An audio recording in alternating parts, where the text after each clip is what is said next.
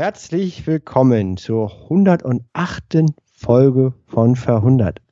Wir haben heute den 15.07.2020 und vor 100 Jahren haben wir den 15.07.1920. Hallo liebe Zeitreisende.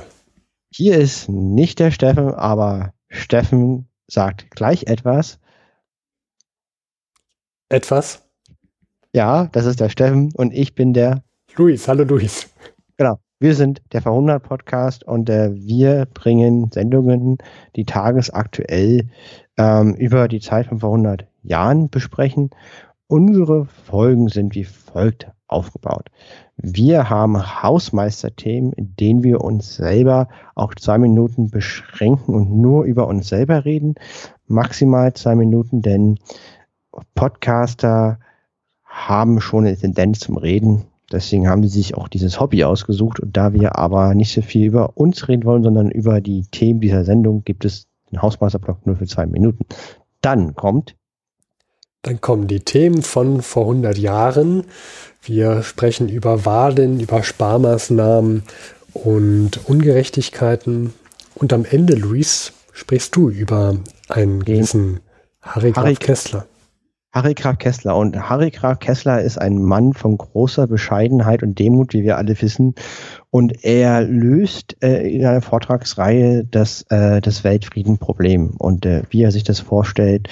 Ähm, darauf gehen wir ein und er hat natürlich zu allen Ereignissen von vor 100 Jahren nochmal eine eigene Meinung und auch die äh, können wir sozusagen äh, einen, einen Blick in sein Leben werfen und das sozusagen ihn als dritten Kommentator, als dritten Moderator der Sendung immer zu Rate ziehen. Genau. Ich würde sagen, Luis, lass uns zu den Hausmeisterthemen kommen. Begrenzt auf zwei Minuten. Ja, ähm, wir haben zwei Kommentare, auf die wir eingehen wollen. Das ist, glaube ich, das Wesentliche. Wir haben einmal eine E-Mail vom Max bekommen. Ja. Und äh, der hat sich bedankt über unsere letzte Folge. Das ist ja die erste Folge der Herbststaffel. Wir haben ja zweimal im Jahr fünf Folgen pro Staffel. Und das ist die Herbststaffel, ist die erste Folge davon. Äh, und sagt, er kommt selber aus Thüringen. Er hat das Amtblatt der Gemeinde auf den Frühstückstisch, ähm, wo er am Titelblatt sieht, wie klein doch die Territorien in Thüringen damals waren äh, in seiner Gemeinde Remtendorf, 3500 Einwohner, gab es vier Fürstentümer, Reuß jüngere Linie, Reuß ältere Linie, Preußen, Schwarzburg, Ruderstedt. Jede der in der Grafik eingezeichneten Ortschaften hat, mit Ausnahme eines Dorfes, 150 bis 300 Einwohner. Und das ist ihnen, äh, das ist ihnen aufgefallen und parallel mit unserer Sendung und freut sich, hat sich sehr darüber gefreut und bedankt sich bei uns. Und Max, wir bedanken uns sehr. Wir haben uns sehr, sehr, sehr über deine E-Mail gefreut. Viele, viele Grüße und danke. Ja, wir haben auch einen zweiten Kommentar bekommen ähm, von äh, Katrin, die äh, uns sagt, dass wir äh, vorsichtig sein sollten, wenn wir äh, Witze vorlesen von aus einer Zeit vor 100 Jahren. Denn sie hat sich anscheinend gerade probiert, beim Hören zu schminken und das ist dann doch vielleicht etwas gefährlich. Ja, auch vielen Dank für diesen Kommentar. Ähm, und bin, ich, bin ich sehr überrascht, weil die Witze von vor 100 Jahren sind nicht lustig. Ich glaube, sie hat sich ja über uns lustig, also nicht gemacht, aber mitgelacht. Ja, das stimmt. Also, ja. Sie sind halt deswegen wieder lustig, weil sie eben nicht lustig sind. Ja. Ähm, und äh, sie hat auch nochmal ein Thema angesprochen. Ähm, einer der Witze, der über den Bratengeruch, ist sexistisch gemeint. Und äh, hier werden wir den Kontext besser rausstellen. Das, das sind halt die Witze aus der Zeitung von vor 100 Jahren, spiegelt in keiner Weise unsere Meinung wider. Und das werden wir nochmal besser einordnen in der nächsten Sendung. Ja. Gut, dann würde ich sagen, Luis, das waren jetzt circa zwei Minuten. Wir haben ein wenig überschritten. Dann kommen wir doch jetzt aber ganz schnell zu den Themen von heute vor 100 Jahren. Das große Thema war in den letzten acht Wochen war die Reichstagswahl für das Jahr 1920. Und äh, dieser Wahl und auch die unmittelbare, unmittelbaren Folgen der Regierungsbildung und der Konferenz von Spar wollen wir den Schwerpunkt dieser Folge widmen. Ja, wollen wir vorher, ich glaube, es wäre hilfreich, wenn wir nochmal sagen, warum es jetzt eigentlich zu Wahlen kommt. Äh, so jung ist ja eigentlich die Regierung noch gar nicht. Und das ist ähm, vor einigen Folgen passiert, der, die Ursache. Da war ja so ein Putsch, der Kap-Lüttwitz-Putsch von rechts und kurz danach Aufstände im ganzen Land auch von links. Und äh, die wurden niedergeschlagen und dann gab es Verhandlungen. Äh, und das hatte, diese Verhandlungen hatten zur Folge, dass wieder gewählt werden sollte. Ähm, und diese Wahlen sind jetzt einige Monate später im Deutschen Reich. Im Juni. Genau. Und zwar, es gibt 35 Millionen Stimmberechtigte und davon haben 28 Millionen ihre Stimmen abgegeben, also eine Wahlbeteiligung von 79 Prozent. Das ist ja traumhaft eigentlich. Das ist für heutige Verhältnisse hoch. Damals war das niedriger als natürlich die für die Wahl der Nationalversammlung, wobei natürlich die Nationalversammlung, die verfassungsgebende Versammlung für einen neuen Staat natürlich sie, äh, eine sehr hohe Wahlbeteiligung mit sich bringt. Ähm, es, als Ergebnis der Wahlen äh, gab es mindestens, also gab es genau sieben Parteien, die mindestens einem Wahlkreis stärkste Kraft wurden. Wir können ja einfach mal ganz, ganz kurz die Ergebnisse sagen, wie die Wahl ausgegangen ist, was das für mhm. Folgen ja. hatte. Und dann würde ich was generell zum Wahlsystem sagen, wäre jetzt meine Idee. Und dann gehen wir über zur Regierungsbildung, dann gehen wir über. Wie würdest du dann weitermachen, Steffen? Ja, dann können wir zu den Verhandlungen mal gehen von Spar. Hm? Also, äh, mehr dazu später dann im Laufe der Folge. Und was dann diese neue junge Regierung ähm, alles machen wollte und mit welchen Problemen sie am Anfang umgehen musste und vielleicht womit sie auch gescheitert ist. Aber ja, kommen wir doch mal dazu, wie denn jetzt gewählt wurde am 6. Juni 1920, Luis. Wie ist die, wie ist die denn ausgegangen? Ja, also zwei Sachen sind mir immer wieder ins Auge gefallen oder haben ins Auge gestochen bei allen Quellen, die ich gesichtet habe und hat auch unser schönster echter Echer, der Rikard Kessler, auch bestätigt in seinem Tagebuch. Und zwar A, die Wahlen verliefen ruhig und das war überraschend, weil viele Zeitgenossen jederzeit einen Putsch von links wie rechts fürchten, waren die Beteiligten äh, überrascht, dass die Wahlen ruhig und gesittet abliefen.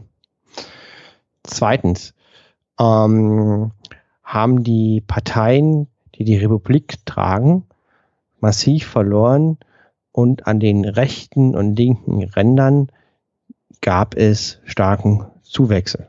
Mhm. Und zwar, es gibt die republikfeindlichen oder zumindest kritischen Parteien. Das ist am rechten Ende die DVP und die DNVP. Das ist die Deutsche Vaterlandspartei und das ist die Deutschnationale Vaterlandspartei. Gebe mir eine Sekunde. Deutschnationale Volkspartei. Deutschnationale Volkspartei, mhm. genau. Vielen Dank. Und das sind die am rechten Rand, die haben massiv dazu gewonnen. Und links haben wir einmal die USPD. Weißt du das, wie, die, wie das ausgeschrieben heißt, Steffen? Die unabhängigen Sozialdemokraten, die, die haben sich, es gibt ja im Ersten Weltkrieg gab es ja ein Zerwürfnis der, der SPD und die haben sich geteilt in die Mehrheitssozialisten, das waren so mehr die gemäßigteren, mhm. und die äh, radikaleren, sag ich mal, Sozialdemokraten, die haben sich, das waren dann die, die, das war die USPD, die unabhängigen Sozialdemokraten. Und die haben jetzt in der Wahl deutlich gewonnen und die MSPD ähm, verloren an Stimmen.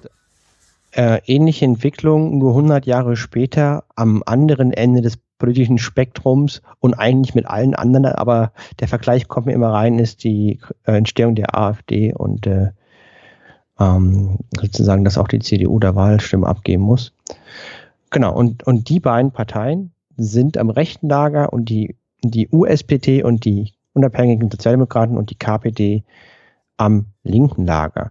Und diese vier Parteien, die dieser demokratischen Weimarer Republik offen feindlich, im besten Fall kritisch gegenüberstehen, kommen auf 49 Prozent der Stimmen. 49 heißt nicht Mehrheit. Das ist wohl wahr, aber das heißt, dass ähm, wenn man jetzt noch die Nichtwähler dazu nimmt, dass absolut gesehen weniger als die Hälfte der Bevölkerung für, dieses, für diesen Staat zur Wahlurne gegangen ist. Sozusagen. Äh, du meinst jetzt, die sozusagen für, für dieses äh, System auch sind, der Weimarer ja. Republik. Hm. Zum Beispiel die USPD ist, ist von 7 auf 18 Prozent angestiegen, also die haben 10 Prozent gewonnen. Mhm. Und die SPD hat ähm, genau, hat 16 Prozent verloren. Die Zentrumspartei hat 6 Prozent verloren. Ähm, so, die Mitte hat, hat massiv verloren. Ja. Also das würde halt bedeuten, heutzutage, dass halt 49 Prozent der Stimmen auf Parteien für äh, gehen, die die Verfassung, so wie sie in der Bundesrepublik Deutschland ist, ablehnen oder sehr, sehr kritisch sehen. Mhm. Ja. Und Gott sei Dank haben wir das nicht. Und so ist es auch wirklich extrem schwer, eine Demokratie am Laufen zu halten, weil es gibt keine demokratische Alternative. Die Demokraten können vielleicht gerade so den Prozess am Laufen halten, aber sie können ja nicht ähm, untereinander konkurrieren. Mhm. Es, gibt, es gibt nur für oder gegen die Demokratie zu wählen. Und wer wird denn da jetzt die neue Regierung bilden? Es kam langwidrigen Verhandlungen, ja. äh, wie jetzt eine Regierung zustande kommen könnte. Die SPT, die wollte nicht immer verantwortlich gemacht werden für unpopuläre Entscheidungen und wollte unbedingt nicht mehr in der Regierung sein. Das kommt uns irgendwie bekannt vor. Ja. Du fühlst dich wohl in der Opposition. Da kann man ja auch gut fordern in der Opposition. Und es gab also eine Part also eine, ein, ein Minderheitskabinett ähm, der bürgerlichen Partei. Das ist einmal die DDP, das ist die Deutsche Demokratische Partei. Dann haben wir die DVP. Das ist die Deutsche Volkspartei. Genau. Und dann haben wir die Zentrumspartei. Das ist eine katholische bürgerliche Partei. Ja. Und die haben nicht genug Stimmen. Wir können ja mal gucken, wie viele Stimmen die haben. Die DDP hat 18,6 Prozent der Stimmen, die DVP 4,4, also 20 plus Zentrum. Das sind 9, die haben 40 Prozent der Stimmen. Ja. Und die bilden eine Minderheitsregierung. So, das heißt, die bräuchten dann für alles, was sie da abschließen wollen, immer noch die Hilfe der, der Sozialisten, der MSP, äh, MSPD. Mhm.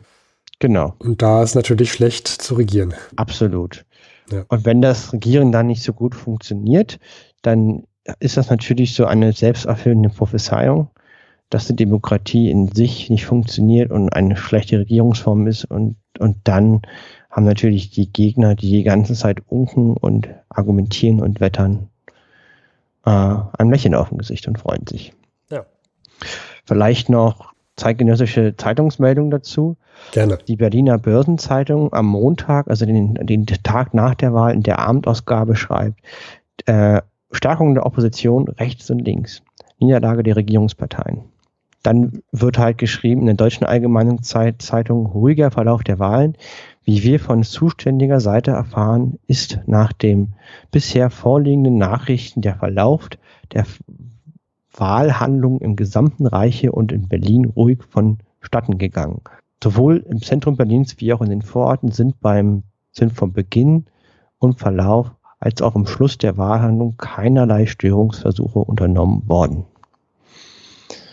Ähm, wie gesagt, das war sehr überraschend für die Zeitgenosse. Hier noch eine, ein Beitrag der Deutschen Allgemeinen Zeitung zum Ausgang der Wahl, die Lehre des Widerspruchs von Georg Bernhard, Zitat. Soweit die Wahlergebnisse aus dem Reich bisher vorliegen, lassen sie erkennen, was ohne viel Prophetengabe vorauszusehen war, ein Ruck an die Flügel nach rechts und links. Dabei haben aber die ganz Extremen der entgegengesetzten Richtung Deutschnationale und Kommunisten nicht diejenigen Erfolge erzielt, auf die sie selbst wohl rechneten. Vielmehr ist der größte Zuwachs an Stimmen und Mandaten auf der einen Seite bei den unabhängigen Sozialdemokraten, die den Damm gegen die kommunistische Rätediktatur bilden, und auf der anderen Seite bei der Deutschen Volkspartei, den Grenzfall gegen die Elemente der Gewalt von rechts. Wenn man sehr bestissen wäre, der Tendenz dieser Wählerbewegung eine höhere Vernunft zu unterstellen, so könnte man in den Wahlergebnissen eine reinliche Scheidung zwischen der sogenannten bürgerlichen und der sozialistischen Weltanschauung sehen. Ja, ähm, aber wenn man das auch so hört und äh, ich meine, die, die Wiederwahl war jetzt auch eine Konsequenz von nach den ganzen Ruheaufständen und so weiter, dann lässt sich an diesem Wahlergebnis ja auch ablesen, dass die die Wahl auch wollten anscheinend. Würde ich jetzt mal behaupten. Also ich kann mir jetzt vorstellen, dass das ähm, die also wer, wer macht denn da Stress? Das sind ja auch eher Leute, die ähm, extremere Ansichten haben. Zu denen gehören auch die Wähler der USPD und äh, ich kann mir schon vorstellen, dass die auch diese Wahl wollten. Äh, das war ja vor allem ein Verhandlungspunkt mit den linken Aufständen in der ersten Jahreshälfte jetzt. Aber gut. Das heißt, wir haben jetzt eine neue Regierung und neuer Reichskanzler muss ja auch noch gewählt werden. Wissen also, ja, also war viel los. Ähm, ich wollte noch was zum Wahlsystem generell sagen. Passt das jetzt oder wollen wir das auch später verschieben? Ach, mach das ruhig, Luis. Wir haben ja, es ist ja ein Podcast, wir haben ja Zeit. Okay, und zwar durch die Gründung der Weimarer Republik wurde äh, bereits zur Wahl der Nationalversammlung der Kreis der Wahlberechtigten erheblich ausgeweitet. Also wählen kann grundsätzlich jeder, der älter als 20 äh, Jahre ist mhm. und ein Jahr vorher schon deutscher Staatsbürger inne hat, sozusagen. Und äh, durch das neue Wahlrecht können auf einmal statt 14 Millionen Deutsche im Jahr 1912 37,3 Millionen Deutsche wählen. Und dazu gehören jetzt, also gehört da nicht, gehört da wirklich nur jeder dazu oder auch jede? Also Frauen dürfen auch wählen. Und vorher war, war man, musste man zum Beispiel älter als 25 Jahre sein, um wählen zu dürfen. Und Frauen waren ausgeschlossen. Hm. Okay, dadurch steigt natürlich auch nochmal die Wählerschaft dann an. Ne? Ja. Und das Wahlsystem war wie folgt. Es gab Kreiswahlvorschläge, die in Wahlkreisen äh, zur Wahl gestellt wurden. Die waren in Wahlkreisverbände organisiert, ein Wahlkreis, und darüber gab es dann den, das Reich. Also es gab sozusagen drei Ebenen von Entitäten, wo halt Stimmen äh, ausgewählt, ausgezählt wurden und Abgeordnete vergeben wurden. Und ähm, grundsätzlich, ähm, wenn man im Wahlkreis volle 60.000 Stimmen erhalten hat, dann ist man im Reichstag. So. Also da gibt es so eine absolute Obergrenze, ja, und äh, die muss man, äh, Mindestgrenze, und die muss man überschreiten. Korrekt. Aha, okay. So, wenn, äh, was ja oft vortritt, dass natürlich jetzt nicht perfekt aufgeht, ne, du noch übrig, über, also Stimmen übrig hast, dann gehen die auf die nächste Ebene, das ist der Wahlkreisverband. Mhm. Und dort wird dann wieder einer mit 60.000 Stimmen in den Reichstag geschickt, weil du sozusagen sammelst von zwei oder drei Wahlkreisen die übrig bleibenden Stimmen zusammen. Es können aber nur Leute äh, dort äh, in den Reichstag kommen, die mindestens ein Wahlkreis 30.000 Stimmen auf sich vereinigen können. Okay. Ich weiß gar nicht, wie, ähm, also es klingt erstmal mega suspekt, dass man, dass man das jetzt so an absoluten Zahlen äh, festmacht. Das heißt, die müssen ja die Kreise dann auch danach ausgerichtet haben. Haben sie auch. Und, der, also die, und, die, und die Anzahl der Abgeordneten verändert sich nach der Entwicklung der Bevölkerung dann. Ja. ja. Okay, das heißt, wenn die Bevölkerung rasch ansteigt, dann muss es auch deutlich mehr Abgeordnete geben. Genau, und mhm. man kann halt in, in einem Reichswahlvorschlag sein, im Wahlkreisvorschlag und im Kreisvorschlag. Und ähm, das gleiche geht dann halt wieder eine Ebene weiter. Also wenn dann im Wahlkreisverband Stimmen übrig sind, gehen die in den Reichsvorschlag und dort kann man auch mit 60.000 Stimmen äh, einen Abgeordneten schicken. Genau. Uh, richtig. Man muss aber mindestens 30.000 haben im Kreis. Okay, das heißt, ähm, wir, wir merken, liebe Zeitreisende, wenn ihr vor 100 Jahren, also mischt euch bitte nicht in die politischen Systeme ein vor 100 Jahren, das ist ja das Gesetz der Zeitreisenden, aber äh, falls doch, dann braucht ihr mindestens 30 oder 60.000 Stimmen. Kann man das so sagen? Kann man so sagen. Und vor allen Dingen ist es, es ist, theoretisch ist es möglich als Partei. Es gab 35 Wahlkreise und ähm, es ist möglich, dass man sozusagen in jedem diesem Wahlkreis 29.999 Stimmen hat als Partei und kein Mandat bekommt, obwohl man eine Million Stimmen auf sich vereinigt. Das ist ja bitter. Ja, aber andererseits heute mit der 5%-Klausel kann man ja auch ähm, ja, Stimmen haben und nicht ja. reingehen. Ne? Ja, das stimmt. Ähm, also äh, ne, ich fand das interessant, weil ich habe immer Geschichte gelernt, dass das, dass das Weimarer Republik ein ganz furchtbares Wahlsystem hatte und Verfassung und, und äh, das war alles lückenhaft und deswegen waren die Nazis auch so erfolgreich. Die hatten zum Beispiel keine 5%-Hürde und deswegen war das alles so zerschüttert und unfähig. Ähm, das war so mein, mein, mein Wissen, mit dem ich hier reingegangen bin in meine Analyse und das klar, die haben schon mehr Parteien halt im, im Reichstag. Wir haben ein, zwei, drei, vier, fünf, sechs, sieben, acht. Äh, zehn Parteien lese ich hier. Die, die NVP, die, die NSDAP hat noch keine Stimmen, die gab es, die ist nee. noch nicht im Reichstag. Da habe ich hier noch die Wirtschaftspartei, die Deutsche genau. Hannover, Hannoversche Partei oder Hannover Partei, die USPD, die SPD, die Deutsch-Demokratische Partei, Zentrum, KPD und die Bayerische Volkspartei. Genau, also wir haben zehn Parteien, aber also das sind natürlich substanziell mehr als heute. Wir haben ja heute die AfD, die CDU, die Linken, die Grünen, die Gelben, die Roten und die und die und die Linken.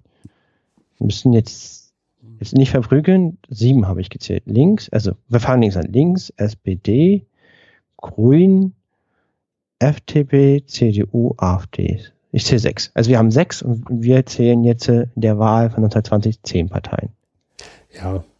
Das ist immer noch so eine Frage mit der CSU, aber ja, das so stimmt. Genau. Mhm. Okay, aber was ich damit sagen, sind ja, bitte bewerft uns nicht mit Teebeuteln, wenn jetzt äh, diese Zahlen vielleicht plus minus eins abweichen. Es ist nicht so ein großer Unterschied, wie ich es gedacht hätte im Verhältnis zu heute. Und, und wir haben ja trotzdem eine Art Hürde. Man muss ja diese 30.000 Stimmen im Wahlkreis haben, um halt überhaupt in den Bundestag zu kommen, Reichstag zu kommen. Hm. Ja, da würde es mich mal dann interessieren, wie diese Wahlkreise festgelegt wurden und ob man da vielleicht noch hätte spielen können. Irgendwie. Ja, ähm, das, also, ne, also die Konsequenz davon ist die, wenn man regional äh, sehr stark ist, ist man im Vorteil, weil man ja schnell über diese 60.000 Stimmenhürde kommt. Ja, ja. Oder auch 30.000 Stimmenhürde. Und wenn man halt sehr schwach überall ist, dann ist das. Ja, das stimmt wohl. Äh, das ist halt die Konsequenz davon.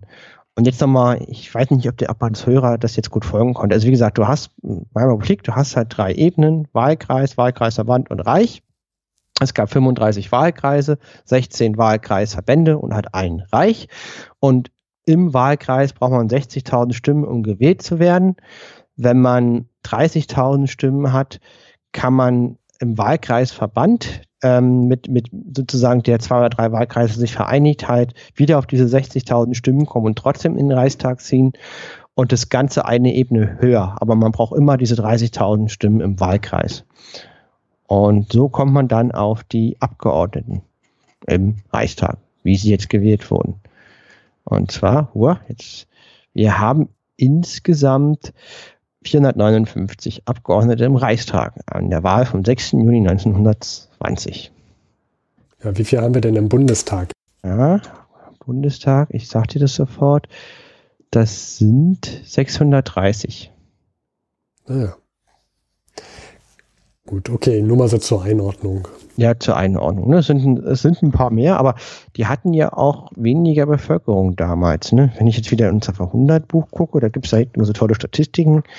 Äh, wir haben 1920, äh, äh, äh, jetzt bin ich hier bei den Sportstatistiken, jetzt kommt das Nekrolog, und zwar statistische Zahlen für das Deutsche Reich. Bevölkerung 61 Millionen. Ne? Mhm. Also im Verhältnis passt das sogar. Also, ne, das ist ja dann nochmal ein, nochmal ein äh, 20, 20, 25 Prozent mehr Bevölkerung, die wir heute haben im Bundesgebiet, Verhältnis zum Deutschen Reich. Und die Anzahl der Abgeordneten ist 33 Prozent mehr. So, das passt. Ja, ja.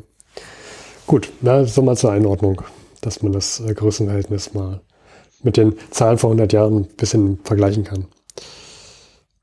Ja. Okay. Ähm, jetzt haben wir also diese Regierung, diese Minderheitenregierung. Und da, Steffen, wolltest du doch was zum neuen Kanzler sagen und mit welchen konkreten Problemen der unmittelbar herausgefordert ist. Ja, der, es muss ja auch ein Kanzler gewählt werden. Mhm. Und äh, wir haben ja schon gesagt, es gibt jetzt so eine Minderheitenregierung aus DDP, DVP und Zentrum. Und also DDP, Deutsche Demokratische Partei. DVP, ähm, Deutsche Vaterlandspartei. Deutsche Volkspartei ist die DVP. Deutsche Volkspartei, genau. Und die bilden jetzt zusammen mit der Zentrumspartei, wie gesagt, so ein bisschen ähm, katholisch äh, angehaucht, ähm, die Minderheitsregierung. Und jetzt hat man einen neuen Kanzler gesucht und das wurde, der wurde Konstantin Fehrenbach. Und den habe ich mir mal, ich habe mir jetzt einfach mal bei Wikipedia auch mal angeguckt, was das so für jemand war, ehrlich gesagt. Ich kannte ihn vorher nicht. Und hat doch ein relativ interessantes Leben gehabt. Ähm, schon sehr lange Zentrumspartei. Interessant, also Jahrgang 1852, das heißt, der war schon gehobeneres Alter im Jahr 1920. Und der musste auch etwas überredet werden, diesen Job jetzt zu machen. Man wollte ihn aber unbedingt haben, weil er sich auch in den letzten Jahren ähm, gut als, als, also als jemand gezeigt hat, der auch die Demokratie mit unterstützt. Das spricht schon mal für ihn, dass man ihn bequatschen muss, den Job anzunehmen. Also ich bin heute und auch damals nicht scharf auf den Job. Ja, ja. Vor allem in der Zeit. Du, nicht, du kannst eigentlich als Regierung kannst du nur was falsch machen. Ja. Und, ähm, aber nochmal auf seine Person zurück. Ich fand es sehr interessant, äh, dass seine Eltern ihn ursprünglich äh, dazu bewegen wollten, dass er eine Laufbahn als Priester eingeht. Und er, er war dann auch auf so einem ähm, also er hat dann auch angefangen, Theologie zu studieren, hat dann aber irgendwie, jetzt steht hier bei Wikipedia, ich zitiere mal, dort erlangte er bald die Einsicht, dass der Zölibat nicht die geeignete Lebensform für ihn war. dann hat er das Theologiestudium halt abgebrochen und das dann, hat dann Jura studiert, ist dann sich äh, in Richtung Anwaltschaft äh, begeht, begeben. Er ist auch Vorsitzender des Männergesangsvereins Freiburg. Ja, also er hat relativ viel gemacht. Ähm, er war auch für Bettmann Hollweg, also es war ja äh, vor dem Ersten Weltkrieg der ähm, Kanzler mit. Dann war er mal wieder gegen Hollweg und hat sich auch mitten im Krieg, ähm, Entschuldigung, noch vor dem Krieg hat er sich gegen ähm, das Militär als Staat im Staate ausgesprochen. Das macht ihn, finde ich, auch sympathisch. Er hat also da diese Tendenzen gesehen, dass das Militär hier mittlerweile auch vor dem Ersten Weltkrieg sich doch zu viel Macht einverleibt. Er hat dagegen protestiert in einer Rede, die wohl auch sehr bekannt wurde. Und so kommt es halt, dass so jemand zum Kanzler wird 1920. Ich habe mal geguckt, ähm, ähm, was Harry Graf Kessler zu Fehrenbach zu sagen hat. Er oh. hat sehr, sehr viel geschrieben. Dazu kommen wir später. Er hat aber nur einen Satz gesagt über ihn.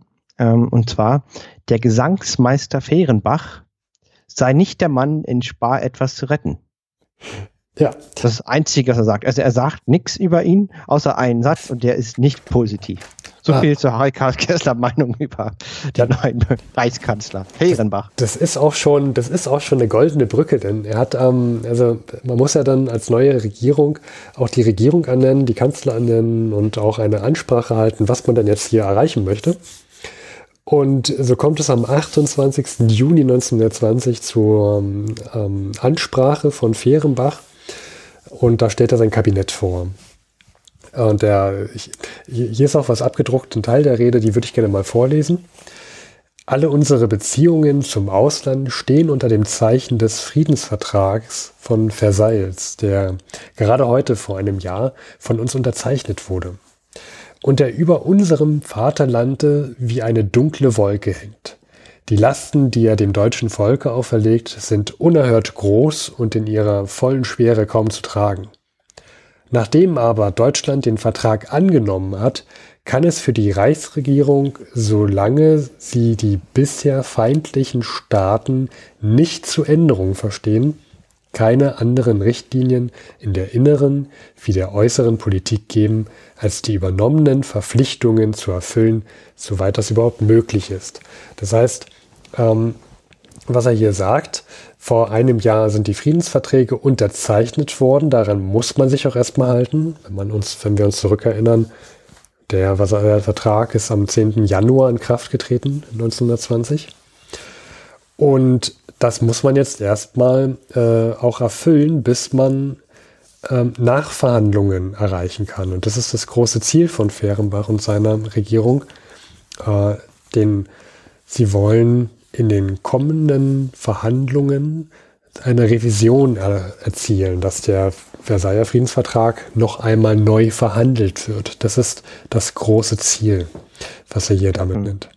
Das klingt so vernünftig, rationalistisch und sinnvoll. Ich, ah, befürchte nur Schlimmes.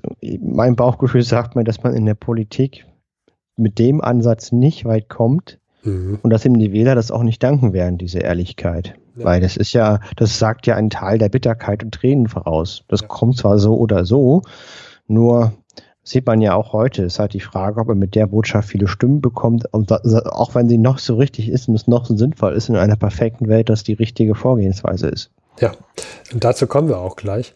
Vorher möchte ich nochmal diesen einen Satz nochmal vorlesen aus dieser Rede.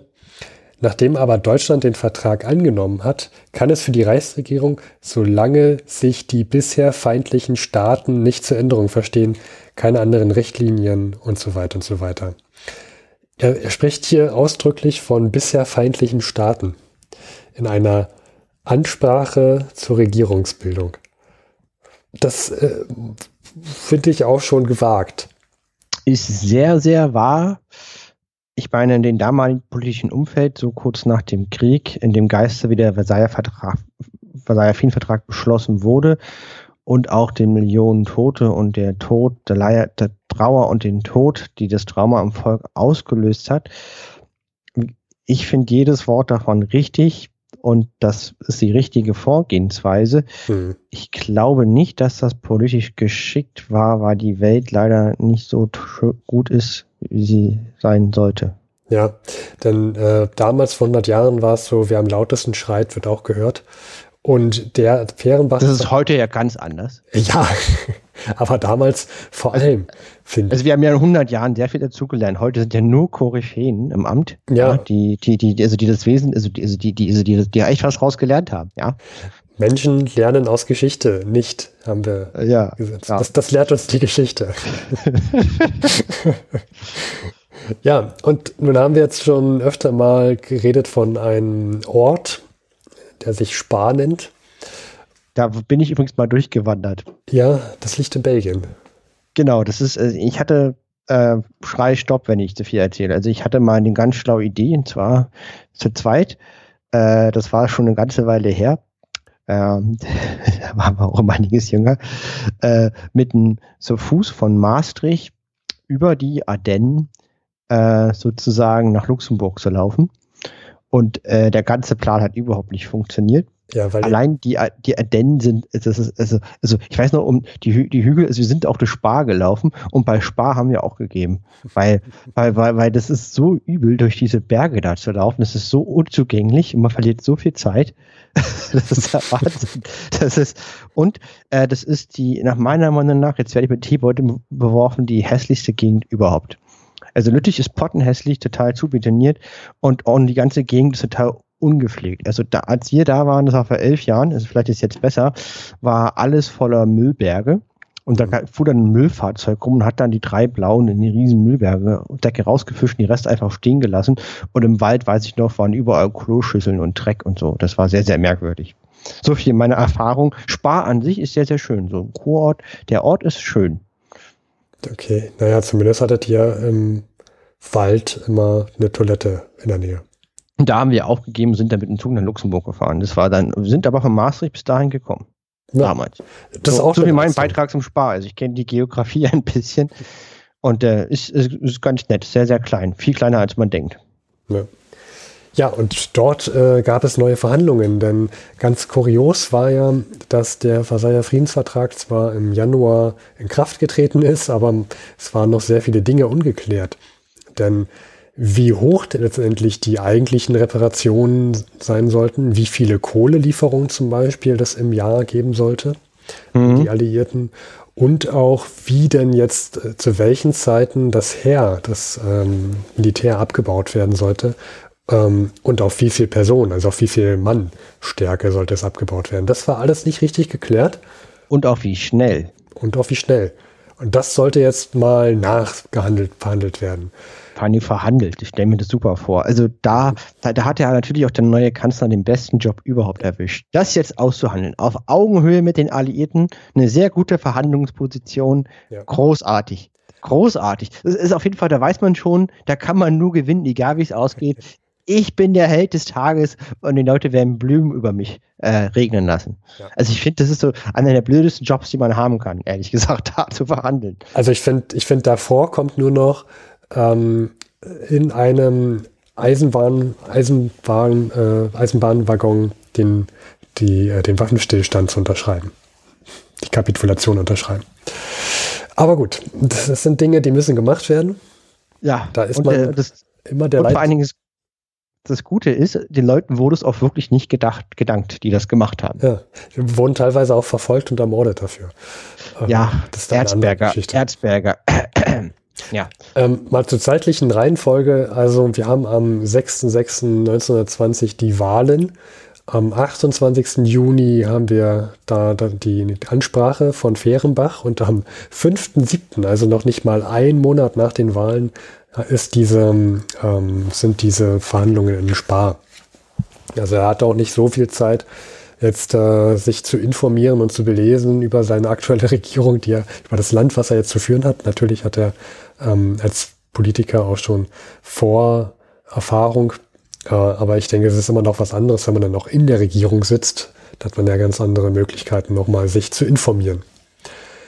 Jedenfalls, äh, dass äh, die Verhandlungen in Spar zeichnen sich jetzt durch ein Novum aus, denn kannst du dich noch daran erinnern, Luis, wie viel Mitspracherecht jetzt den Deutschen bei den Friedensverhandlungen von Versailles gegeben wurde?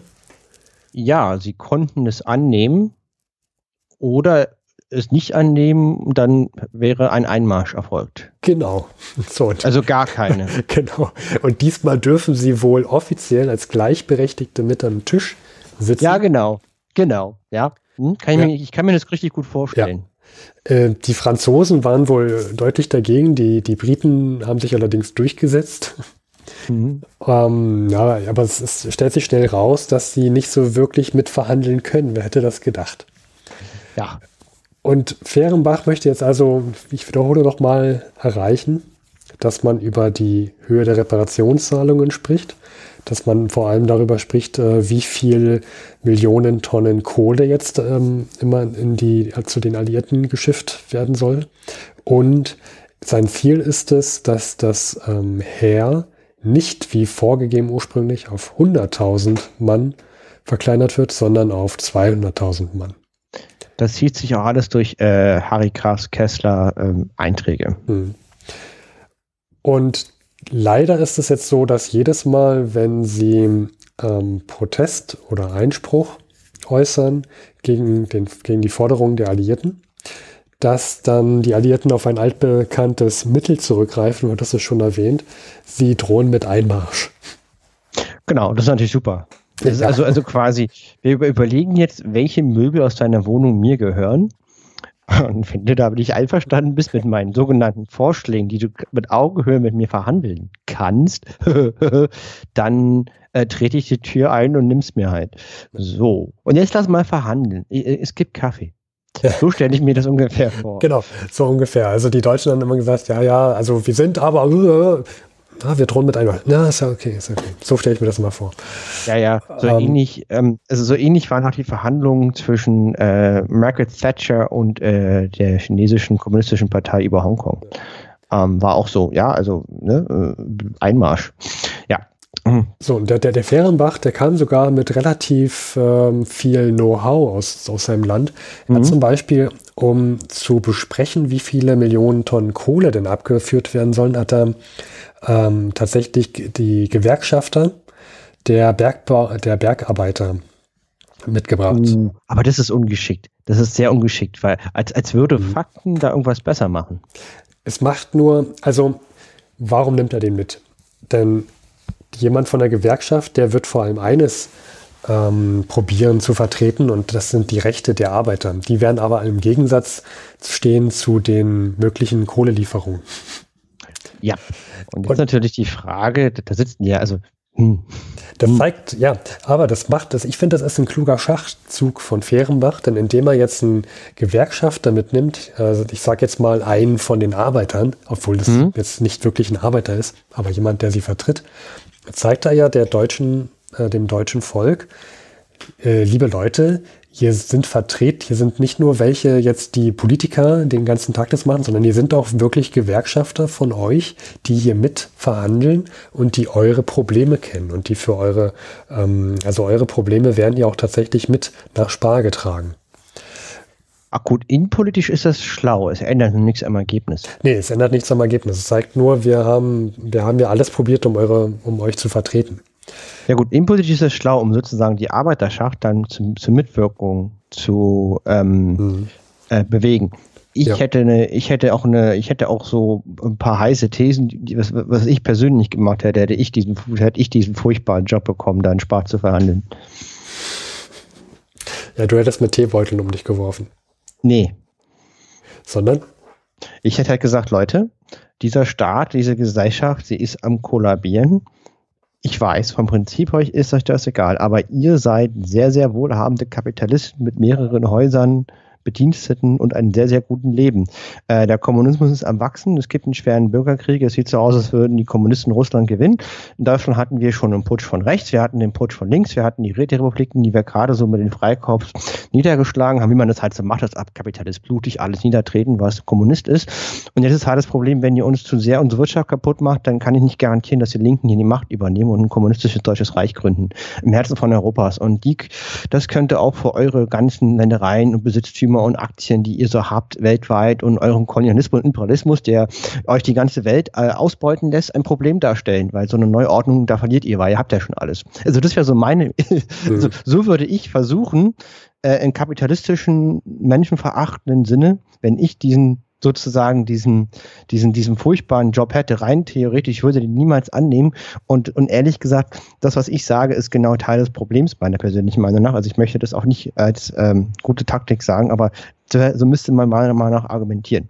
Als ja, ich sehe dann, ich sehe dann ein Problem, mhm. denn du gehst davon aus, dass die äh, Alliierten nicht glauben, sie würden der Problem, also wenn das wirklich passieren würde, dass die Alliierten nicht glauben, damit fertig zu werden. Denn mhm. ähm, hier wird auch zum Beispiel gesagt, im, im Text steht hier, äh, mhm. wir haben ja auch hier das Chronikbuch, da gibt es auch einen Artikel drüber und so weiter, mhm. sehr mhm. ausführlich, dass über die Kohlenlieferungen auch argumentiert wurde, man könne das nicht halten, jetzt auf dem Niveau, vor allem weil es jetzt auch einen Aufstand gab, einen Ruheaufstand, den, genau. den mussten wir erstmal, ihr erinnert euch, liebe Franzosen, wir haben euch sogar gebeten, dass wir kurz mit Militär in das Ruhrgebiet rein dürfen, das habt ihr erst, erst verweigert. Wir mussten dafür Ordnung sorgen. Wir können jetzt nicht diese Lieferung machen. Dann haben die Franzosen gesagt, das ist uns egal, dass ihr, ihr lügt. Stimmt, da ist die Einsicht einfach nicht vorhanden. Ja, und ich ja. glaube, wenn man jedes Mal, äh, okay, wobei, also ich, ich habe jetzt hier auch, ähm, ich übertreibe jetzt ja auch, ne? Also mhm. ich weiß nicht, ob es jedes Mal war, aber mhm. wenn es sehr, sehr häufig dieses Argument kommt, wenn ihr das nicht macht, dann marschieren wir ein. Dann habe ich die Vermutung, dass man einen Grund gesucht hat, um einmarschieren zu dürfen. Ja, und ich meine, die haben ja auch das Problem, dass, dass deren Länder ausblutet sind, die Alliierten, aus, außer die USA. Und die müssen ja irgendwie diesen, diesen furchtbaren Krieg, der so, Millionen Opfer gefordert hat, rechtfertigen mit Erfolgen sozusagen. Ansonsten könnten die Arbeiter ja auch mit dir kommen sagen, was machen wir hier eigentlich? Also für wen kämpfen wir eigentlich? Ähm, ist das eigentlich alles so gerecht, wie das Wirtschaftssystem so vonstatten geht? Und das ist natürlich dann, die hatten wahrscheinlich nicht diese Einsicht, dass das irgendwie alles zusammenhängt. Das hatten die noch nicht, glaube ich. Ja. Nee. Frage, die, hm. Kommunismus war ja auch noch was Neues, also ja. damit haben sie noch nicht so richtig äh, umgehen können. Und das war ja noch, ich glaube, ich glaube, das war auch noch so fern im Osten wahrscheinlich. Mhm. Ja, das stimmt, ja. Ähm, ja, und die richtig, also die letztendliche Höhe und der Reparation und so weiter, konnt, darauf konnte man sich noch nicht einigen, aber zumindest auf einen Verteilerschlüssel, den möchte ich hier mal vorlesen. Wir mhm. haben ja die Zeit. Äh, Frankreich sollte 52 Prozent bekommen, also über die Hälfte auf jeden Fall. Mhm. mhm. Großbritannien ganze 22 Prozent, fast ein Viertel. Mhm. Italien 10 Prozent, Belgien 8 Prozent, der Rest 8 Prozent dann jeweils teilen sich da auf die übrigen Siegermächte auf, also so sowas wie Costa Rica und so weiter. Griechenland. Griechenland, genau. Ähm, interessant, dass Belgien 8% erhält, finde ich, weil wir haben ja mit, schon ja, mittlerweile vor sechs Jahren, als wir den Podcast gegründet haben, da war ja Belgien eins der, eigentlich das erste besetzte Land. Und ähm, die haben auch sehr gelitten. Ja. Das muss man wirklich sagen. Und die bekommen ja. dann 8%. Na gut, kann man machen. Naja, die haben den Krieg ja auch nicht gewonnen, im Endeffekt, ne? Ja, ja. Also, ne, also die, die, deren Verhandlungsposition war sicherlich auch nicht die stärkste. Das, das meine ich damit. Ja, ja, wahrscheinlich. Also ich denke ja, dass Frankreich und Großbritannien sowie die USA hier mit am meisten ähm, verhandeln mhm. konnten. Ist halt ähm, auch geschickt zu dem Thema übrigens, äh, das in Belgien zu machen, ne? Das ist auch ein gutes Signal, weil da haben die ja auch am meisten, also haben die ja ganz groben Unfug getrieben, die Deutschen. Oh ja. ja? Äh, worüber sich bis jetzt dann doch geeinigt werden konnte, mhm. war äh, und zwar die, das Militär, die Heerestärke. Mhm. Es wurde sich darauf geeinigt, ähm, bis zum 1.10., also bis Oktober. Mhm. Wie gesagt, Sparverhandlungen waren im Juli. Und im Oktober. Die, Steffen, die Sparverhandlungen. Nicht die Sparverhandlung, sondern die Sparverhandlung. Ja. Ähm, und zwar bis zum 1.10. sollte das Heer verkleinert werden auf 150.000 Mann. Mhm. Also die 200.000 wurden nicht akzeptiert. Und dann zum Januar 1921, also zum neuen Jahr hin, sollte es dann die 100.000 Mann erreichen. Es sollten auch alle Personen entwaffnet werden und die allgemeine Wehrpflicht sollte aufgehoben werden. Das hat dann Fehrenbach auch tatsächlich sofort ähm, probiert zu erreichen. Ich glaube, schon im August wurden dann Waffen von Privatpersonen eingesammelt. Die Kohlenlieferungen, darauf wurde sich erstmal geeinigt, äh, auf monatlich zwei mhm. Millionen Tonnen Kohlen, also 24 Millionen Tonnen Kohlen pro Jahr. Mhm. Von den Gewerkschaftern wurde allerdings eingeschätzt, dass eine realistische Größe bei 1,4 Millionen Tonnen pro Monat liegt. Also ähm, Nochmal, also die 600, realistisch war, war 1,4 Millionen Tonnen im Monat und darauf, also gefordert wurden dann aber 2 Millionen Tonnen. Das heißt 600.000 mhm. Tonnen ähm, Kohlen darüber, also das, das Maß lag 600.000 Millionen, äh, 600.000 Tonnen darüber. Ja, ich nehme es auch nochmal zurück. Das war doch sehr geschickt, die mitzunehmen, um halt die an Bord zu holen. Mhm. Also nach innen halt wenigstens das erzählen. Ja. Guckt mal, sie lachen unseren Arbeitern ins Gesicht und beschließen mehr, als sie sagen, dass sie tragen können. Jetzt könnt ihr nun wirklich uns nicht dafür verantwortlich machen. Wir tun das Beste, was wir können, um den Schaden abzuwehren. Ja. Das ist schon geschickt dann doch in irgendeiner Form. Und so hm? kommt es jetzt dann, das, da greifen wir jetzt ein bisschen vor, eigentlich auf die nächste Folge müsste das Thema äh, vom Datum her sein. Wir nehmen es jetzt trotzdem mit rein, weil es in sich gut geschlossen ist. Ähm, Ende Juli berichtet dann Fehrenbach von den Verhandlungen in Spar, berichtet davon, dass sie angeblich unfair waren, womit er wahrscheinlich auch recht hatte, dass ähm, die Nichterfüllung des Friedensvertrags zum Einmarsch der Alliierten im Ruhrgebiet sorgen könnten und ähm, die Konsequenz kann nur sein, dass die Regierung jetzt alles daran setzt, diesen Vertrag zu erfüllen. Das, man spricht dann auch von dieser, von der Erfüllungspolitik. Also Harry Kessler schreibt auch, man erwartet, also am 14. Juli La Lage in Spar äußerst gespannt über die Kohlenfrage. Man erwartet Abbruch und Besetzung des Ruhrgebiets. Ja. Und Fehrenbach sagt, die, man, man sollte jetzt möglichst viele Bedingungen erfüllen und den Alliierten zeigen, dass sie alles daran setzen, die Bedingungen erfüllen und sie aber nicht erfüllen können. Und das Ziel sei dann, dadurch eine Revision des Vertrages zu erreichen. Hm. Hm. Hm. hm. Ich weiß nicht. Wenn du, wenn du einen Erpresser hast, ob, ob quasi das der ehrliche Ansatz dieser deine unmöglichen Forderungen, also angenommen, sie sind unmöglich. Ich kann es halt nicht beurteilen, ob die jetzt unmöglich waren und man kann halt auch, wie gesagt, die Deutschen sind halt in Belgien, also, also teilweise kann man, also die Deutschen hätten es genauso gemacht, hätten sie in den Krieg gewonnen. Das darf man immer nicht vergessen. Das sind keine naja, äh, unbeteiligten Opfer. Das so. haben wir auch gesehen, dass sie es so ja. machen. Ne? Mit den Russen, mit dem von Brasitas haben sie genau das Gleiche sozusagen mit denen. Ähm, und jedenfalls, mein Bauchgefühl sagt mir, dass man, dass man ein Spiel, was man nicht gewinnen kann, besser nicht spielt. Hm. Ja, ich, ich, ich glaube, die, die, diese Erfüllungspolitik und diese Taktik ist eher, dass man Zeitspiel probiert und hofft, dass sich irgendeiner, irgendeiner der vielen Gegner irgendwann doch zu einem Verbündeten äh, überreden lässt und dass der dann tatsächlich irgendeine Änderung oder eine Abmilderung oder vielleicht sogar eine Revision erreicht. Äh, indem man vielleicht mit Großbritannien oder so nochmal mhm. einen Verbündeten findet. Ich meine, Großbritannien hat ja auch dafür gesorgt, dass die Deutschen mit am Tisch sitzen dürfen. Ich denke, das war so mit der Hintergedanke, dass man öffentlich zeigt, wir probieren hier alles, aber es ist halt unerfüllbar und was sollen wir noch anderes machen? Das stimmt und ähm, die Lage, also die Optionen sind alle mies. Ne? Du hast ja ein Volk, was hungert, wo die Kinder in die Schweiz geschickt werden, damit sie mal was zu essen haben. Das hatten wir bei Heikra Kessler. Und, und da ist natürlich ähm, auch jede, jede Woche und jede Erleichterung ein Sieg. Ja. Ja, es gibt nur zwei Möglichkeiten. Entweder du machst es auf diese Art und Weise oder die ähm, Franzosen kommen ins Ruhrgebiet. Das ist und noch viel weiter. Ja, und noch viel stimmt. weiter. Hm. Das stimmt. Dann gibt es ja noch viel mehr Chaos und Totschlag und vielleicht noch mehr Gegenrevolution. Also das ist, da gibt es wirklich, ja, auch und mit den Kap Kaputsch, ne, nimmt man die Freikorps, die eigentlich dir also nimmt man quasi dann, wenn die, wenn die Roten, die linken Rebellen, nimmt man die Truppen, die eigentlich auch nicht republikfreundlich sind, um die Linken niederzuschlagen und dann sozusagen die aufzubauen oder lässt man es? Alles schwierig. Ja. Sehr, sehr schwierig. Und das war jetzt am 26.07. Und das, also Fehrenbach berichtet erstmal in dem, im Reichstag von, von den Unruhen und von den Bedingungen. Ähm, es kommt dann zu Unruhen im Reichstag, denn warum macht er das? Es muss überhaupt erst noch abgestimmt werden im Reichstag, ob das unterzeichnet werden soll. Und jetzt kommt halt das Problem in der, mit der Minderheits, Minderheitenregierung. Denn ähm, Fehrenbach muss jetzt darüber abstimmen lassen, ob das unterzeichnet werden soll. Und der hat aber seine Regierung nicht in der, in der, also in der Mehrheit. Das heißt, er braucht jetzt wirklich die Unterstützung. Zwei Tage später wird abgestimmt von der MSPD.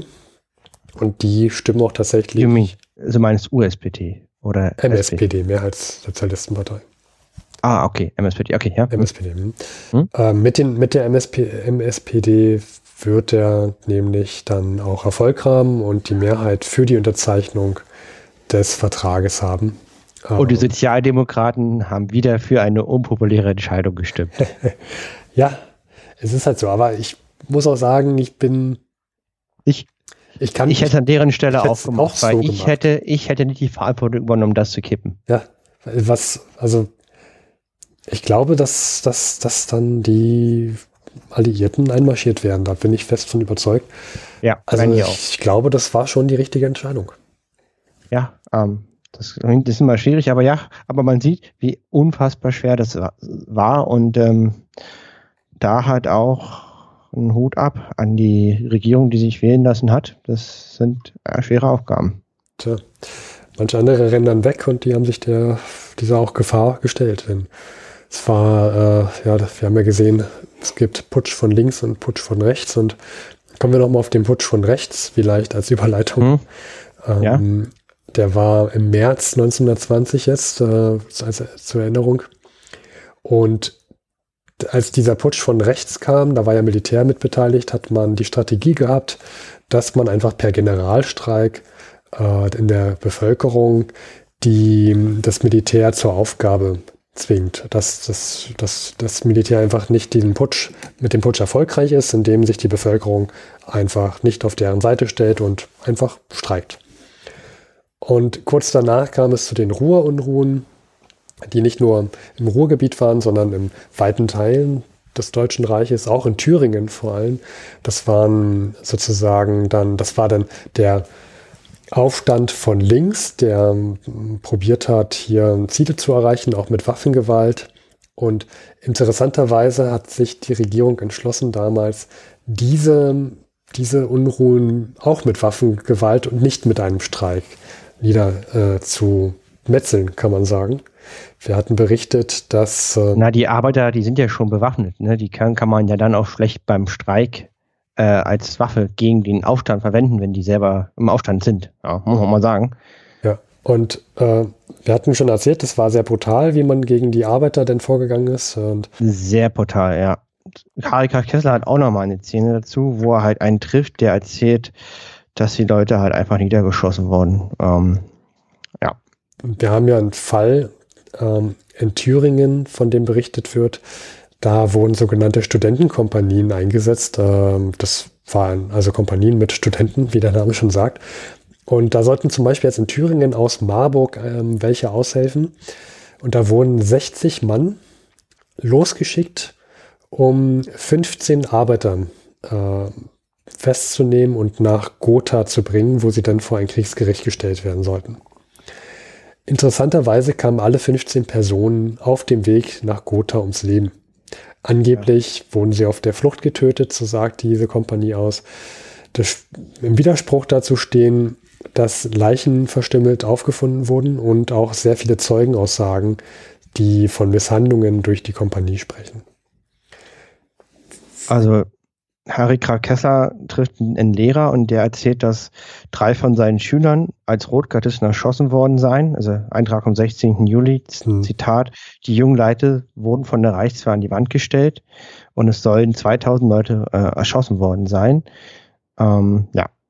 Ja, und zu diesem Fall, von dem ich jetzt berichtet habe, wurden dann tatsächlich 14 Studenten der Kompanie vors Gericht gestellt. Es waren vier Jurastudenten, neun Medizinstudenten, ein Philologe. Und am 19.06. vor 100 Jahren wurden diese 14 Studenten alle freigesprochen. Auch eine spätere Berufung ähm, hat ebenfalls auf Freispruch äh, plädiert. Äh, die Bevölkerung hat sich dazu stark äh, die Münder zerrissen. Auch es gab wohl auch Zeitungsberichte, wo drin stand, dass der Staatsanwalt sich da wohl eher äh, entschuldigt hätte für diese Anklage, anstatt die 14 Studenten da wirklich mal in die Mangel zu nehmen. Da kriegt man das Kotzen. Ja. Also da ist noch große Ungerechtigkeit und in diesem Rechtsstaat. Es ist noch eine sehr junge Demokratie und ja, ähm, ich, ich verstehe es auch nicht so ganz, wie es sein kann, dass wenn diese 15 Leichen verstümmelt vorgefunden werden mit so vielen Zeugenaussagen, wie da wirklich niemand verurteilt wird. Ja. Ich, ähm, hier auch noch, also das, das, das wird auch von Harika Kessler auch wieder bestätigt, dass, also das ist gerade ein ganz großes Problem der Jungen Republik. Äh, Zitat Harika Kessler, Eintrag 25. Mai 1920 aus Hamburg. Man erfährt, dass in den Pfingsttagen der Pazifist Rasche von Reichsjahrsoldaten aus seinem Gute ermordet worden ist. Natürlich auf der Flucht. Hm. Und natürlich wird der Fall wieder vom zuständigen Militärgericht untersucht. Die Sicherheit für politisch Missbillige, Missliebige ist gegenwärtig in Deutschland geringer als in den verrufensten südamerikanischen Republiken oder im Rom der Borgia. Das und die ökonomische Misere hindern nicht das glänzende äußere Lebensbild, die scheinbar fortgesetzt wachsende Menge von Christgewinnern und soliden Reichen, für die kein Preis so hoch, kein Genuss so verschwenderisch ist. Wurzelfäule ist es, die den so üppig blühenden Baum benagt. In seinen Laub und Blütenwerk ist noch nichts zu merken. Wahrscheinlich wird er aber eines Tages plötzlich umstürzen. Schon spricht man von einem baldigen neuen Rechtsputsch. Das könnte den Sturz sehr beschleunigen. Hm. Das sagt Tarek Kessler dazu. Gut. Ich würde sagen, Luis, wo wir doch gerade dabei sind, das passt thematisch so gut. Wollen wir einfach mal mit Tarek Kessler weitermachen? Das können wir gerne tun. Also der sieht es auch so und der sagt halt auch, dass dieses, also dass, dass das sehr, sehr schadhaft ist und dass das halt zu einem Rechtsputsch führen könnte. Ja, ähm, ja also Harika Kessler hat, ist der schönste Elch der Elchherz. Er hat sehr, sehr lange Wimpern. Er, er ist Teil der Herde, aber, aber doch schon ähm, mit einem gesunden Abstand zu allen anderen. Ähm, er hat so ein hoch, ach, hohes Haupt, mit dem er über allen hinweg guckt. Man könnte auch sagen, er guckt herab auf alle anderen. Auch das ist wahr. Das ist unser Harry Graf Kessler, ein Kosmopolit. Er spricht viele Sprachen, er hat Geld, er hat die Kontakte und er weiß das alles auch. Ja, und du hast ein, eines der Tagebücher von ihm und wir lesen aus der Zeit seiner, also seine Tagebücher, Tagebucheinträge aus der Zeit vor 100 Jahren vor. Genau, also wir hatten ja die, also die Periode zur letzten ähm, Episode dieses Podcasts sind genau acht Wochen, also von Mitte Mai bis Mitte Juli. Und in diesen acht Wochen war der Herr Harry Graf Kessler sehr, sehr untriebig. Und ich erzähle euch jetzt einfach die, die, die, das Leben nach, äh, was er halt gelebt hat. Also das, er hat sehr, sehr viel gemacht. Also er war Mitte Mai im Rheinland in Düsseldorf und er hat eine Vortragsreihe gehalten über den Völkerbund vor Arbeitern. Ähm, und der, also einfach nur mal so grob, wo, wo, er überall war in diesen acht Wochen. Er war in Düsseldorf, ist dann von Düsseldorf nach Hamburg. Von Hamburg ist er dann äh, nach Weimar. Hm. Von Weimar ist er nach Berlin. Von Berlin ist er nach Weimar, von Weimar wieder nach Berlin, von Berlin dann nach Leipzig, von Leipzig nach Weimar, von Weimar nach Magdeburg, von Magdeburg nach Berlin wieder. Dann war er wieder in Berlin ein paar Tage und dann war er sozusagen, ist er von Berlin wieder nach Weimar gefahren. Das ging, das ging, da hat er, da hat mich gerade eine Steuererklärung gemacht und ein Steuerberater sitzt in Weimar. Äh, und dann ist er von Weimar wieder nach Berlin. Und dann war er wieder ein paar Tage, wie sind acht, acht Wochen, um dann nach Montreux abzureisen. Und da war er dann in in äh, Montreux äh, sozusagen im äh, Urlaub. Im, Ju im Juli. Ach so, im Juli. Und das sind auch einige Seiten. Äh, also man muss sagen, das sind 40 Seiten Tagebuch in diesen acht Wochen, die er da, die ich hier habe in meiner ungekürzten Ausgabe für den letzten acht Wochen. Ne? Also sind irgendwie neun Bände und jedes ist so ein 1000 Seiten Klopper und richtig. Und deswegen muss ich hier auch arg, arg kürzen. Und der Steffen bitte dich auch, äh, dich zu beschweren, wenn es zu extensiv wird, was ich hier berichte. Ja, äh, der Wunder-Podcast ist ja immer in Exzessen und du, du darfst jetzt anfangen. Ich fange, genau, jetzt fange ich an. Ja. Und zwar 16. Mai an Duisburg. Und zwar äh, er hält seine Vortragsreihe über den Völkerbund und trifft halt diesen Lehrer, von dem ich berichtet habe, der von seinen erschossenen Schülern spricht. Mhm. Ähm, und ähm, er berichtet immer, dass er seine Vorträge vor den Arbeitern immer äh, starken Beifall bekommen, aber immer, ne, Harry Kessler schreibt über sich selber. Ja? Und natürlich, also er hat noch nie geschrieben, dass ein Vortrag keinen Beifall bekommen hat von ihm. Ich also er nichts anderes von Harry Graf Kessler erwarten. Ja, also, also er, ist, er, ist, er, hat schon ein gesundes Selbstvertrauen, um es mal so zu sagen. ja. ähm, ähm, was aber interessant ist, er schreibt immer, dass die Arbeiter wenig Rückfragen haben. Zitat, die Sache scheint zu neu, den Arbeitern zu ungewohnt, sie wissen nicht, wie sie fragen oder anzweifeln sollen. Ja, ja mich würde mal interessieren, ob das da wirklich Arbeiter sind, von denen er da, also das müssen ja auch, also ein Arbeiter wird ja jetzt nicht studiert haben. Und ich weiß auch nicht, was, ob, ob das so die Art von Arbeiter ist, die mit sieben Jahren schon Kohleschleppen waren. Ähm, die müssen das ja auch erstmal lernen. Vor allen Dingen, ich, das ist auch, also, die, also worüber redet er? Also er redet halt, ähm, er hat natürlich in sein Tagebuch einen Zeitungsbericht über sich selber beigefügt, ne, wo die Forstische Zeitung über ihn selber schreibt. Der Herr ist halt eitel, ne, ist ja klar.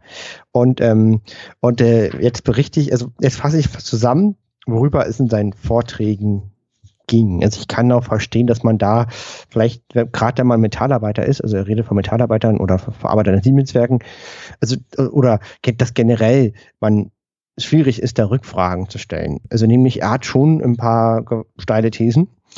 Also er redet über den Völkerbund und sagt, der Völkerbund der Entente ist schlimmer als eine Karikatur. Es ist ein Monstrum, das den eigentlichen Zielen eines völkerversöhnenden Einrichtung geradewegs entgegenläuft. Mhm.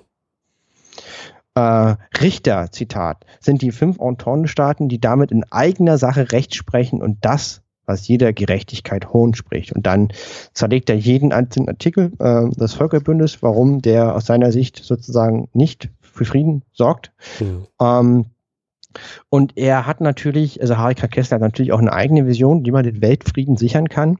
Also Harry K. Kessler hat sozusagen das Weltfriedenproblem gelöst, Steffen. Halte dich fest. Und ich, äh, äh, ich äh, Mensch, fasse das jetzt zusammen. Da ja? warten wir so lange drauf und das steht also, wirklich die ganze Zeit in dem Buch da drin. Okay. Also, also auch alle Hörer, ja, also wie gesagt, Harry K. Kessler, der, der, der, also der, der, der ist sich auch nicht zu schade, ja, sich, äh, sich dem Welt, Weltfriedensproblem zu lösen. Und der, wie gesagt, der Völkerbund findet er äh, Käse. Und ähm, und er sagt halt, ähm, so jetzt Zitat, das ist jetzt, das ist das, so jetzt werde ich versuchen, das gut wie möglich zusammenzufassen, seine Gedanken zum Thema, wie habe ich einen Weltfrieden? Die Grundlage des Völkerbundes muss sein, die Arbeit, seine Träger, die Arbeiter. Ähm, was ist im Pariser Völkerbund der Arbeiter? Nix. Was sollte er sein? Alles. Die Berufsgenossen verstehen einander und wenn staatliche Grenzen sie trennen, sie stellen transversale Schichten dar, die über nationale Grenzfragen hinausgehen. Das Gleiche gilt von internationalen Gemeinschaften wie die katholische Kirche und von sozialen wie die Arbeiterinternationale. Diesen transversalen Schichten gegenüber wird der Staat den Verzicht auf seine Souveränität aussprechen müssen, wie er es auch jetzt schon in großem Umfange getan hat, weil die von diesen Schichten ausgehenden Strömungen über sein Fassungsvermögen hinausgehen. Die Weltnot nach dem Weltkriege zwingt schon heute dazu, große gemeinsame internationale Aktionen zu unternehmen und für sie entsprechende Organisationen zu schaffen. Zum Beispiel die Finanzkommission, Kohlenkommission und etc. etc. etc.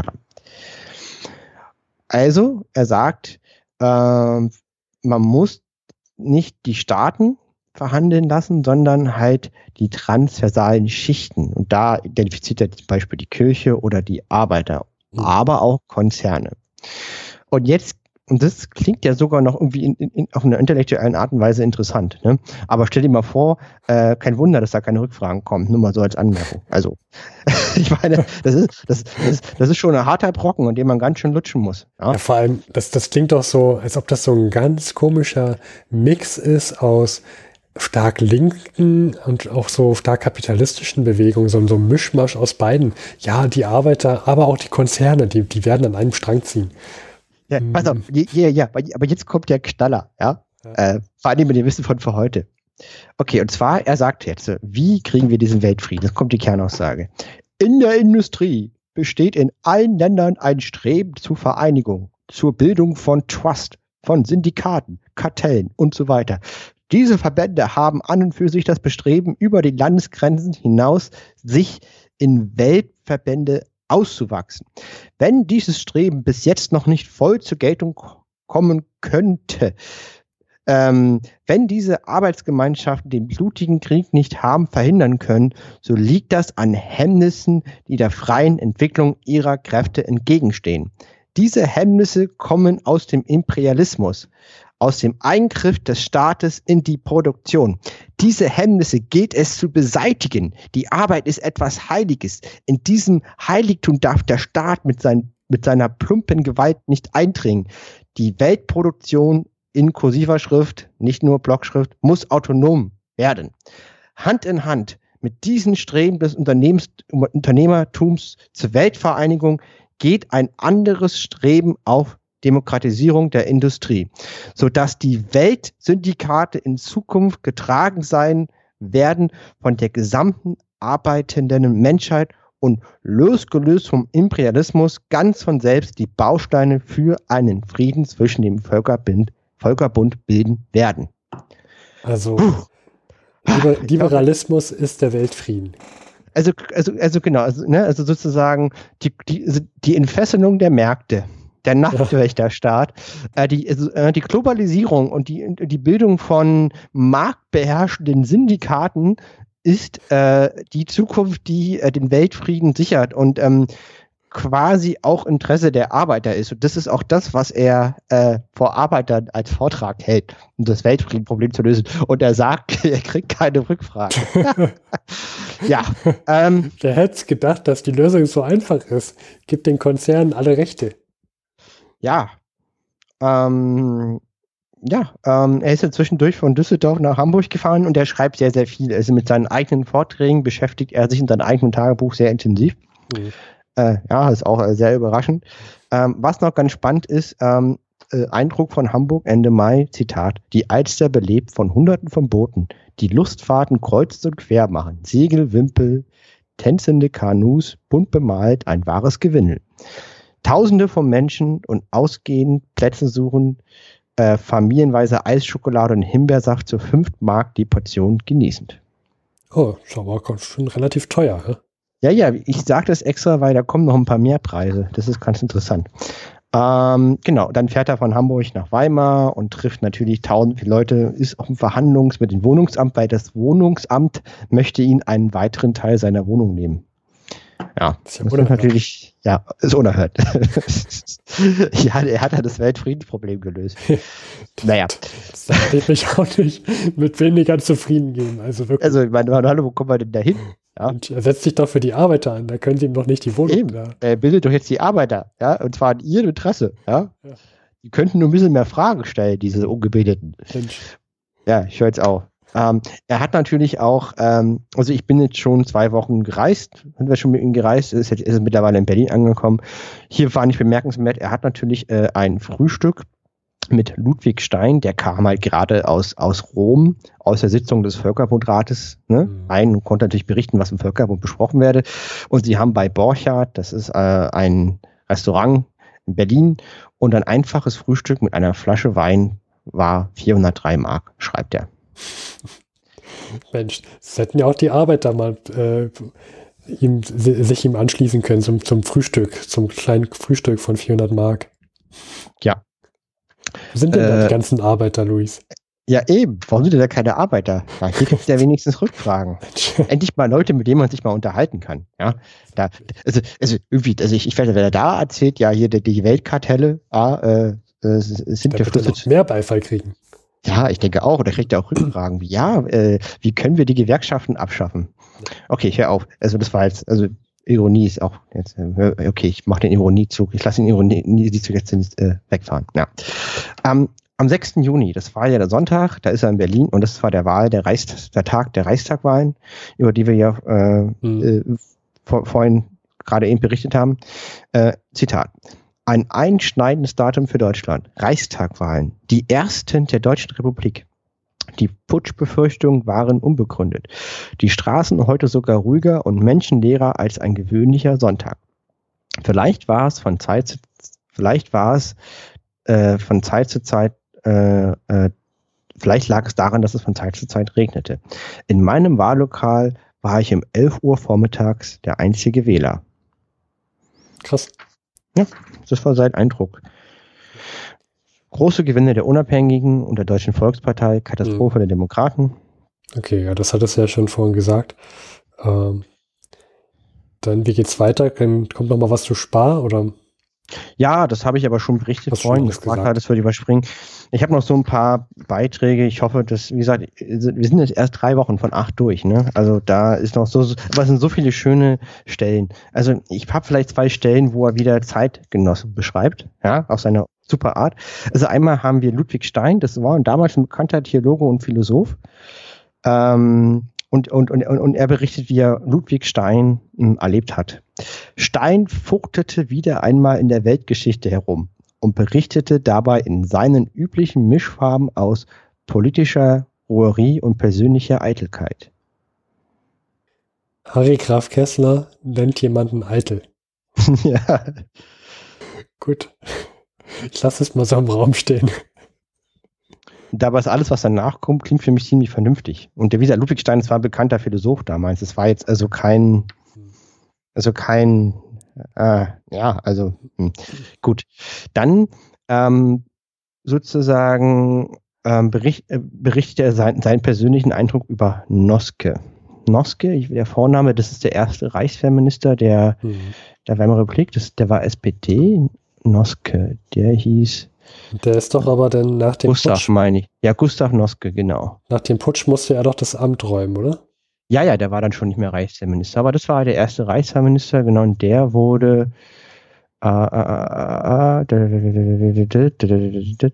ähm, Genau, wegen Begünstigung der Konterrevolution wurde Noske nach dem Kapro zum Rücktritt als Reichsminister gezwungen. Mhm. Äh, und was denkt also no Harry Graf Kessler über den ersten Reichswehrminister der Weimarer Republik, Gustav Noske, seines Zeichens äh, SPD-Mitglied? Zitat. Noske ist offenbar ein ganz ehrlicher und eingefleischter Militarist, den die Offiziere mit Hilfe seiner Vorurteile und mit Schlagworten an der Nase herumgeführt haben. Er hat etwas von einem Bären mit einem Nasenring. Sieht übrigens, obwohl stellungslos, recht wohlhabend aus. Wohlhabend aus. Fährt erster Klasse, trägt funkelnagelneue gelbe Schuhe und vertilgt unterwegs große Mengen Schinkenbröte und Bier. Wenn nicht so viel unschuldiges Blut an seinen Fingern klebte, wäre er eine etwas komische, fast sympathische Figur. Wo er allerdings in seinem gewaltigen Körper sein soziales Gewissen und sein sozialdemokratisch rotes Herz aufbewahrt, ist sein Geheimnis. Oh. Ja, Noske wurde, glaube ich, auch als der Bluthund bezeichnet, weil er den Spartakusaufstand blutig niederschla niederschlagen ließ. Mhm. Aber das ist auch eine schöne, also ja, eine schöne ähm, Zusammenfassung. Ich wusste gar nicht, dass der SPDler war, ehrlich gesagt. Ja, das war. Also Noske hat anscheinend auch die Arbeiterschaft so gut verstanden wie Harry Kessler. ähm, aber Harry Kessler ist lohnt sich für mich, also wir haben uns jetzt gerade schon viel, viel lustig gemacht. Man muss sagen. Er hat auch viel Gutes gesagt. Er, er, er, kann, er kann halt viel. Er weiß es halt nur. Das ist seine Schwäche, aber er kann auch viel. Ähm, er hat sich ähm, am Donnerstag, das fand ich spannend, berichtet er über ein Gespräch mit einem Unteroffizier der Reichswehr, zwar ein Jäger in Lichterfelde, mhm. über den Geist der Truppen. Zitat. Alle Offiziere und bis auf ganz vereinzelte alle Mannschaften reaktionär. Wer anders denkte, werde schief angeguckt. Und ebenso, ja noch ausschließlich reaktionär sei der Geist in der Sicherheitswehr. Beim Kapp-Putsch hätten sie alle aufgejucht. Und als ihr Kommandeur wegen des Putschs verabschiedet werden sollte, sich mit ihm solidarisch erklärt. Wegen ihrer Zuverlässigkeit sei ihr die Wache beim Reichsmarineamt jetzt anverbraucht. Hm. Zitat Harry Graf Kessler unterstrichen, die Republik ist gut geschützt, Ausrufezeichen. Okay, Ausrufezeichen. Ich habe dann neben Ironie markiert. Mhm. Mein, in den Tagebuch. Ja. Gut. Ähm, er hat natürlich dann auch in Berlin äh, mit äh, drei Herren ein Frühstück bei Hiller, ist auch äh, ein Edelrestaurant. Unter anderem einer von den dreien ist Stresemann, bekannter Politiker damals. Mhm. Und für vier Personen netter Preis 1000 Mark. Einfaches Frühstück. Einfaches Frühstück. Also, das ist selbst für Harry Graf Kessler viel Geld, weil sonst würde er sie nicht reinschreiben. Das macht er sonst nicht. Ja. Okay. Naja, wenn man sich in solchen Kreisen begebt, äh, dann, dann muss man auch mal ein bisschen flüssig Nahrung zeigen. Ja, ähm, er hat viel über Spar geschrieben, das überspringen wir. Äh, er hat einer der wenigen persönlichen Augenblicke aus seinem Leben, 17. Juni 1920, Sonnabend Berlin, Zitat, Mamas erster Geburtstag unter der Erde. Viel dorthin gedacht. Ich lese jetzt seit vier Jahren dieses Tagebuch und ich habe noch nie was über seine Mama gelesen. Also ja, das ist Mal. mir auch neu. Ja. Und damit würde ich jetzt auch diesen Teil äh, beenden. Ich hoffe, es war nicht zu lang. Es, ich habe radikal gekürzt. Ähm, und das wieder, waren die wieder, letzten. Ja? Es war wieder sehr, sehr interessant, auch lustig, muss ich sagen, zugeben. Bin auch ein wenig traurig. Ja, also das waren die letzten acht Wochen aus dem Leben von Harry Graf Kessler, dem wohl schönsten Elch, zumindest definitiv in seinem eigenen Tagebuch der Elcherde. Ja. Ähm, bevor wir jetzt zum Ende kommen, Luis, liebe Zeitreisende, ich würde gerne noch mit einer kurzen Sportmeldung, gar nicht lang, äh, kommen. Wenn du möchtest. Unbedingt. Und zwar vor 100 Jahren, liebe Zeitreisende Nürnberg, feierte der erste FC Nürnberg die erste Meisterschaft überhaupt im Verein und auch den ersten Meistertitel seit dem Frieden. Denn Seit, äh, also seit 1914, seit Kriegsausbruch meine ich. Denn nach 1914 gab es keine Fußballmeisterschaft mehr. 1920 ging jetzt die erste zu Ende. Und dann haben wir hier noch eine sehr schöne Also, Nachricht. also, also wir hatten seit 1914 keine eine Bundesliga. Meisterschaft. Hm? Keine Meisterschaft. Also Ja. es gibt auch längere Perioden ohne Fußball in der deutschen Geschichte. Es gab sie. Und damals gab es auch keine Geisterspiele. Hm. Äh, bis auf vielleicht die Toten, die selber spielten in der Geisterwelt. Jedenfalls ähm, möchte ich auch noch eine schöne Meldung hier hervor, äh, also lesen vom DFB vor 100 Jahren, der auch äh, anders dachte als heute. Denn er spricht sich am 13. Juni 1920 aus, und zwar gegen Profispielertum. Also gegen Profispieler, gegen Spieler, Hm. die damit Geld verdienen, dass sie Fußball spielen. Und sie sprechen sich auch dagegen aus, ähm, offiziell Spiele in Städten auszutragen, in denen es eine so, eine so eine Art Vergnügungssteuer geht. Das kann man mal so im Raum stehen lassen. Der DFB vor 100 Jahren. Wiederholt es bitte mal nochmal, weil es so schön ist. Der DFB vor 100 Jahren spricht sich dagegen aus, mit Fußball Geld zu verdienen.